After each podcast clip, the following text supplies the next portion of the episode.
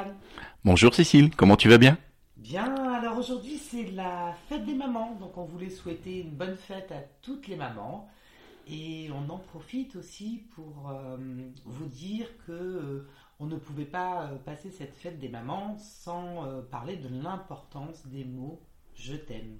Alors Stéphane, est-ce que tu voudrais toi aussi en dire quelques mots de, de l'importance des mots qu'il faut réussir à dire dans sa vie? Oui, c'est être en congruence avec soi-même, être en accord. Et j'ai eu beaucoup de personnes qui, m'ont dit, une fois qu'ils avaient perdu leur mère ou leur père, leur plus grand regret, c'est de ne pas avoir verbalisé le je t'aime. Même si vous n'étiez pas habitué dans cette atmosphère dans votre enfance, ou même moi je ne l'ai pas entendu très souvent de la part de mes parents, mais aujourd'hui je le dis très régulièrement et euh, c'est important, donc je lui dis aussi je t'aime maman et bonne fête. Je t'aime maman et une très très bonne fête à ma maman aussi. Alors on va revenir sur l'épisode précédent euh, qui était sur euh, eh bien, les mots. Justement, la façon dont nous exprimons est importante et nous avions parlé de l'emploi du je et du on et du mot essayer et faire. Et dans cet épisode numéro 6, nous avons eu un, retour euh, de Jérémy qui, nous, qui nous disait que suite à l'écoute de cet épisode, il avait euh, particulièrement du coup été vigilant euh, en termes d'écoute sur la façon dont s'exprimait euh, son entourage, à son travail, et qu'il avait justement observé que beaucoup, beaucoup de monde employait ce fameux essayer, ce fameux on. Et est-ce que tu as une explication? Il est, il est, un petit peu étonné, alors je voulais savoir si tu avais une explication à donner Stéphane, euh, sur pourquoi aujourd'hui on employait beaucoup cette façon de parler. Nous reprenons les mots, les expressions des, personnes qui nous entourent. Pour créer un parallèle, j'ai un couple d'amis qui ont un enfant et qui en ont adopté un autre. Mhm. Et celui qui a adopté, tout le monde dit, ouais, il, a toutes les mimiques de son père. Mhm. Bien évidemment, si nous sommes dans un environnement où tout le monde dit le on, sans utiliser le nous fait que nous l'utilisons de plus en plus régulièrement. Après, c'est vrai que c'est une vraie culture à avoir, de s'entendre, de se formater. Pour ma part, dans mon entreprise, et je dis bien nous, parce que je me sens concerné avec eux, nous utilisons soit le je, soit le nous, et nous axons là-dessus. Ça veut dire que même là, pour aller un peu plus loin, je pense à une anecdote de, la semaine dernière, même s'il y a une critique, pour nous, elle doit être constructive, c'est-à-dire comment et ne pas utiliser le pourquoi, mais ce sera un prochain épisode, de, comment je le vois et comment c'est possible de faire mieux, en tout cas différemment, ou du résultat que nous souhaitons.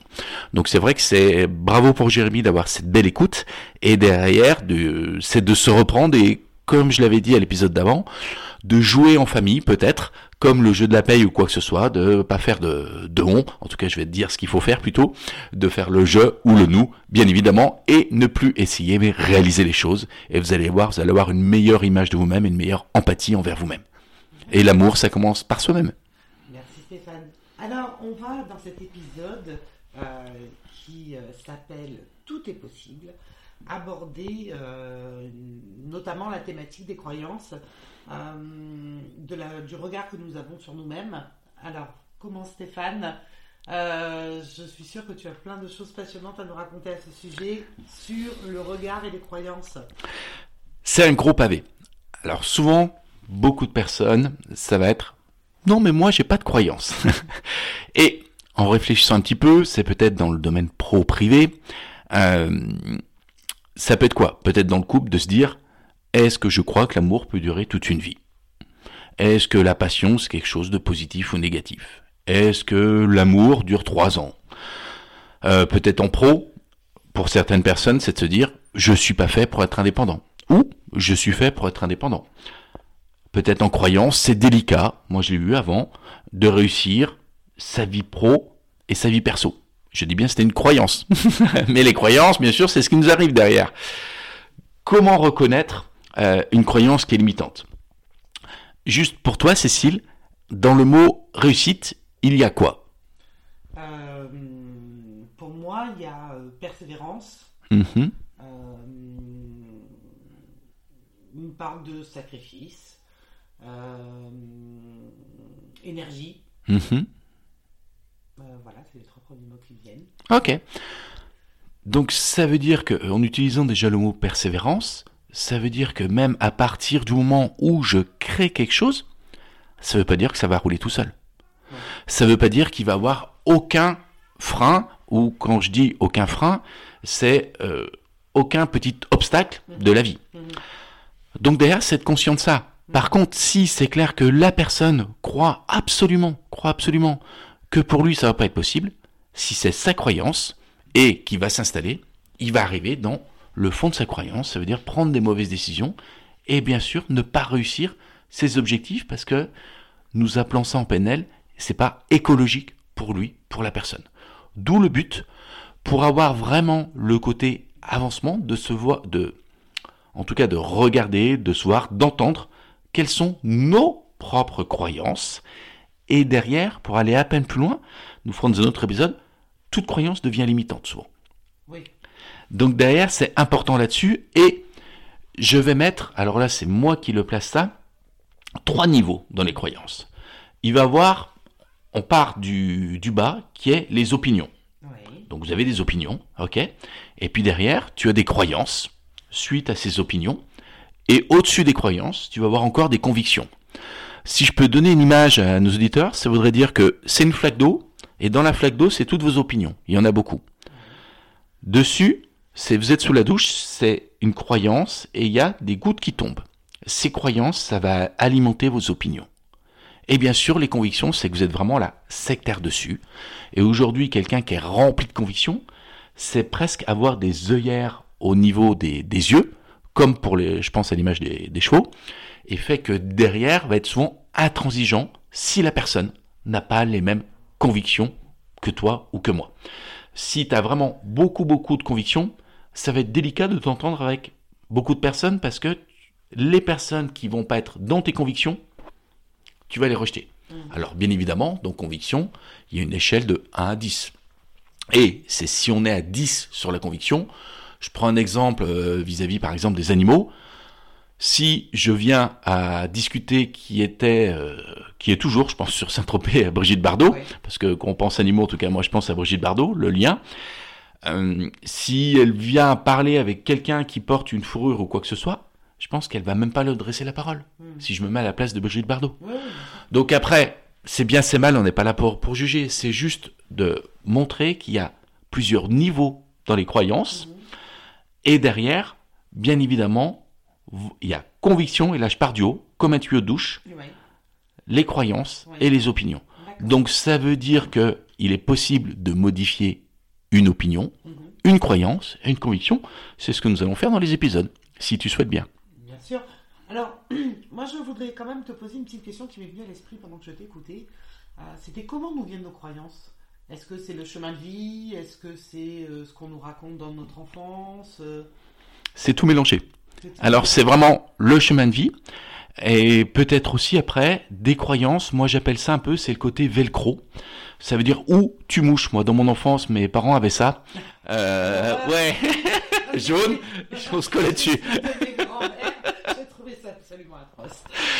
C'est le même principe. Ouais. Imagine. hum, je fais de la moto et je te dis bah tiens euh, la moto j'ai vu encore un accident c'est dangereux je me suis blessé à la jambe. T'as jamais fait de moto et pour toi ça va être la croyance la moto c'est dangereux. Mhm. Voilà. Euh, tu vas rencontrer 4-5 personnes qui te disent bah ouais au bout de 7 ans je me suis séparé. Tu vas te mettre en croyance ouais l'amour ça dure 7 ans. Mhm. Tu regardes le film de Frédéric Benmélé, la dure, dure, l'amour dure 3 ans, tu veux dire? L'amour dure 3 ans.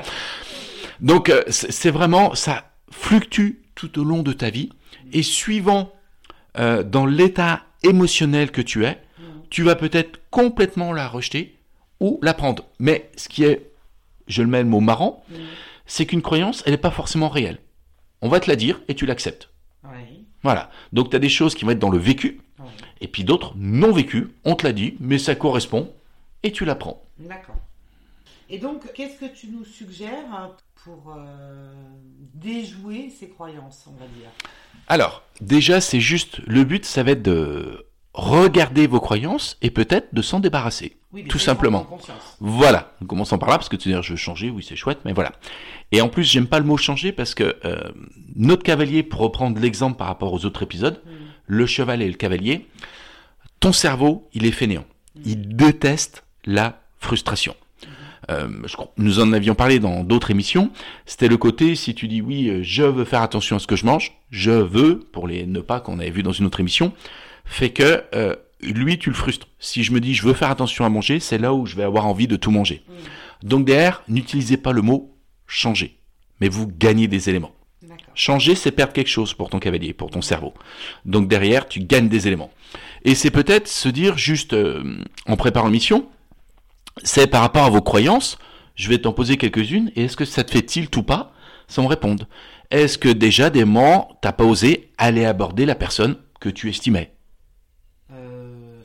Pu certainement m'arriver, oui. Lancer ton entreprise ou ton projet peut-être de podcast depuis longtemps que tu songeais. Euh, ça, je me lance. En général, je, je me lance assez facilement. D'arrêter de procrastiniser ce régime alimentaire ou quelque chose que tu souhaitais faire. Euh, oui, bien sûr, je- ça m'est arrivé de procrastiner. Euh, se tenir à tes dispositions du 1er janvier. Ce, Tenir à tes dispositions du 1er janvier. Euh, mal. Finalement, j'ai parfois remplacé, mais euh, j'ai continué à, faire des choses, euh, à- des objectifs, à remplir des objectifs. Ok. Prendre du temps pour soi et peut-être tout simplement réfléchir concrètement à une ou deux actions que nous avons tous repoussées. C'est peut-être dû à nos croyances limitantes parce qu'il me semble que c'était embêtant à faire ou je me sens pas capable ou j'étais peut-être pas assez motivé aussi. Mais ça vient des croyances. C'est dans les croyances, c'est peut-être quelles sont vos croyances, c'est de se dire se faire une liste. Euh, dans votre écoute, Mhm. c'est le côté, je vais te raconter une petite anecdote. Allez, Un frelon, c'est quoi pour toi? Encore une bébête. Hein. Ouais, c'est plus un canard. Hein C'est très animalier. Euh, alors, un frelon, pour moi, c'est un danger. C'est- une bête qui pique, euh, Mhm. euh, qui fait plutôt peur. Oui. Qu'est-ce qu'il fait? Souvent, ça fait un bruit un petit peu important. Oui, oui, oui. Enfin, moi, j'associe ça à l'abeille, à la Hmm, guêpe. euh, ok. voilà. Hmm, Est-ce que tu sais la particularité du frelon? Absolument not. Ok. Il a des ailes Ouais. de la même grosseur que les abeilles.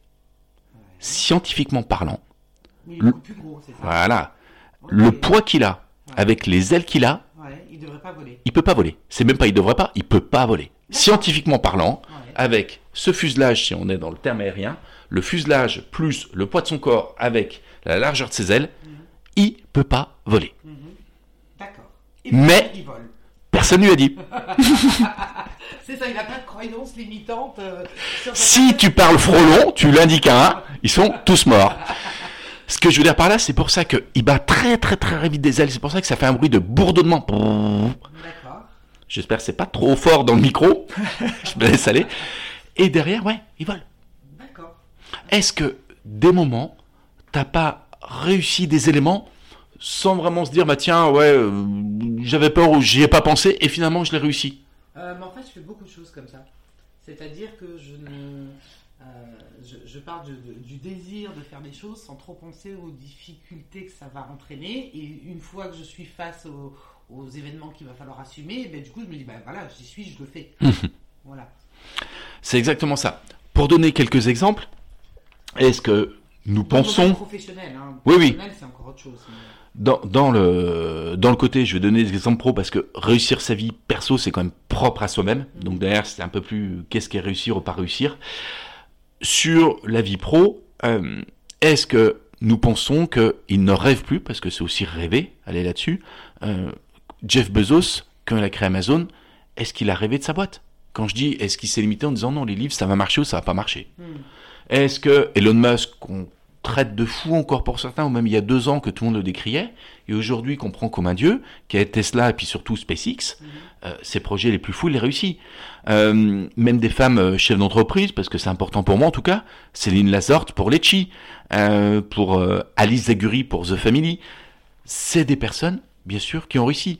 Toi qui fais les podcasts rencontres, et que je vous conseille aussi bien évidemment d'écouter, euh, est-ce que dans les personnes que tu interviews, Oui.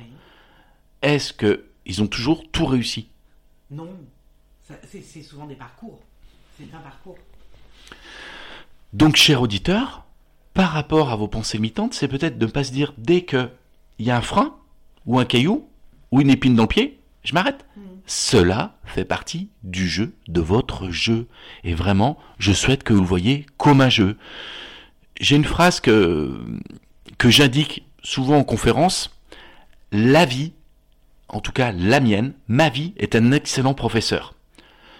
Cela, elle m'indique quoi? Que si je fais pas de feedback, ben ça se répète. Et c'est vrai que si je refais la même chose en pensant que ça va donner un autre résultat, c'est être un peu bête. Mais à partir du moment où ça fonctionne pas, je vais le voir différemment, en tout cas faire différemment, agir différemment, pour avoir un résultat différent. Et même si dans la deuxième ou la troisième fois, c'est pas encore le résultat que je souhaite, je continue à modifier. Avec cette croyance-là, parce que nous parlons dans les croyances, qui deviennent, si je la renforce, qui va devenir une conviction, fait que, bien évidemment, au fur et à mesure, je joue, mais je joue comme quand nous étions enfants, à la marelle ou quoi que ce soit, sans avoir le côté si je perds, je suis mort. Je joue, et derrière, je suis habitué à changer mes propres règles pour arriver où je souhaite aller. D'accord. Donc, euh, ce qui est vraiment intéressant de, de, de, euh, retenir, là, il me semble, c'est euh, d'avoir ce recul-là sur l'expérience. De toute façon, toutes les expériences que l'on peut faire dans la vie, c'est que de toute façon, elles seront enrichissantes si on sait aussi avoir ce recul, faire euh, des points régulièrement, euh, étapes dans euh, nos projets, qu'ils soient personnels ou professionnels, pour se faire notre propre feedback sur l'expérience qu'on est en train de vivre aussi et de voir par rapport à ce qu'on a déjà fait précédemment où on en est cette fois-là. C'est exactement ça. Pour, pour être un peu plus clair, ça veut dire que par rapport à moi, et je parle un peu plus de moi dans, dans cet épisode, lorsque les résultats, en tout cas, sont pas comme je le souhaite moi, je modifie mes stratégies. Alors peut-être, pour vous auditeurs ou d'autres personnes, vous vous plaignez, vous résignez, vous laissez faire les choses en pensant que les clients ont tort, vous dites que cela va changer de toute façon, euh, que vous êtes dans une humeur spécifique, euh, vous donnez vite des coupables, et moi je préfère me remettre en cause. Il y a un émetteur, un récepteur, donc derrière, c'est le côté, comme tu l'indiques, c'est vraiment de prendre de la hauteur. Si je suis pile devant l'obstacle, je vois plus que ça. Et je suis pas très performant là-dedans. En mettant un peu plus de hauteur ou de recul, suivant comme vous le voyez bien évidemment, ça va permettre justement d'avancer. Comment améliorer? Comment modifier les choses? Et quelles seront les conséquences? Je parle d'un sujet justement euh, dans les situations les plus cocasses. La douleur peut nous empêcher d'établir une nouvelle vision, un autre plan, un autre regard. C'est vrai que l'analyse peut être délicate, que nous ne sommes pas toujours en mesure d'appréhender.